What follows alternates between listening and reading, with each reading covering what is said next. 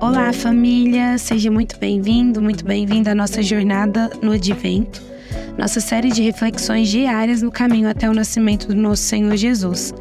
Hoje, dia 7 de dezembro de 2023, a quinta-feira da preparação para o segundo domingo do Advento. Meu nome é Fernanda Raíssa e hoje vamos refletir no texto de Oséias, capítulo 6, versículos 1 a 6, que dizem: Venham, voltemos para o Senhor ele nos despedaçou, mas nos trará cura. Ele nos feriu, mas sarará nossas feridas. Depois de dois dias, ele nos dará vida novamente. Ao terceiro dia, nos restaurará para que vivamos em Sua presença. Conheçamos o Senhor, esforcemo-nos para conhecê-lo. Tão certo como nasce o sol, ele aparecerá. Virá para nós como as chuvas de inverno, como as chuvas de primavera que regam a terra. Que posso fazer com você, Efraim? Que posso fazer com você, Judá? Seu amor é como a neblina da manhã, como o primeiro orvalho que logo evapora. Por isso, eu os despedacei por meio dos meus profetas, eu os matei com as palavras da minha boca. Os meus juízos reluziram como relâmpagos sobre vocês, pois desejo misericórdia, não sacrifícios, e conhecimento de Deus em vez de holocaustos. Palavra do Senhor. Oséias foi um profeta de Israel que recebeu de Deus a responsabilidade de chamar o povo ao arrependimento. Israel havia se esquecido do seu Senhor, estava envolvido no meio de práticas idólatras e imoralidade. Haviam se desviado dos mandamentos estabelecidos por Deus, estavam sendo infiéis à aliança. No primeiro versículo deste texto, o profeta reconhece e relembra ao povo a soberania de Deus sobre todas as esferas da vida. Da mesma forma como o Senhor permitiu que o seu povo fosse ferido, no tempo certo eles também seriam curados. A cura para tamanho pecado e desvio do povo eleito envolveria o plano da redenção. No versículo 2, encontramos a profecia sobre como o Senhor curaria o seu povo.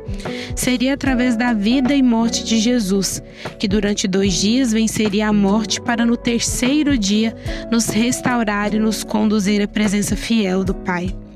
Isso exigia do povo o cultivo do esforço em conhecer o Senhor, não apenas o que ouviam falar, mas de fato viver uma vida com Deus. Envolvia crer que, assim como o sol nasce todos os dias, no tempo certo a redenção também viria. O povo precisava exercitar a sua confiança em Deus, sabendo que o Pai sempre teve um plano de reconciliar o seu povo, de trazer liberdade, vida e esperança. Nos versículos 4 e 5, Deus manda uma mensagem clara para o seu povo. O amor deles era volúvel, pois um amor consistente é alicerçado no conhecimento que se traduz em fé.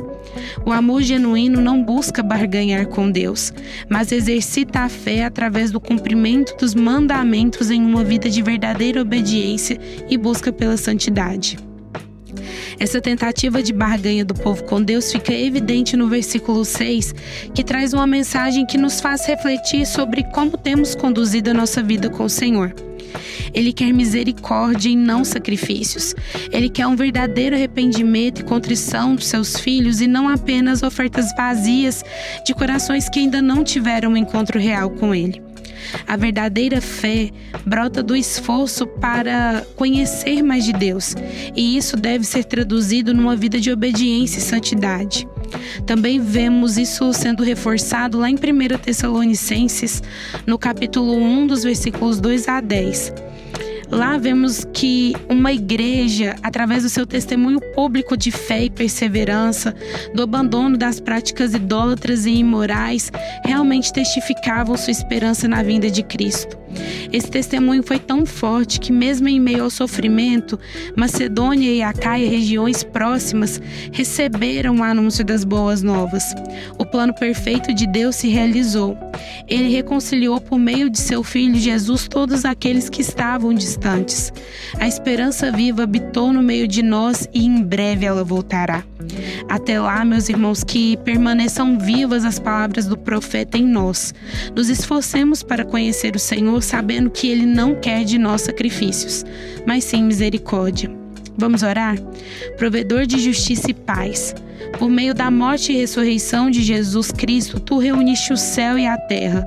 Quando o pecado rompe a harmonia da criação, derrama teu Espírito Santo sobre o teu povo que espera para que possamos confiar em ti, te amar e nos tornar teus agentes de reconciliação em um mundo cruel e ferido. Amém.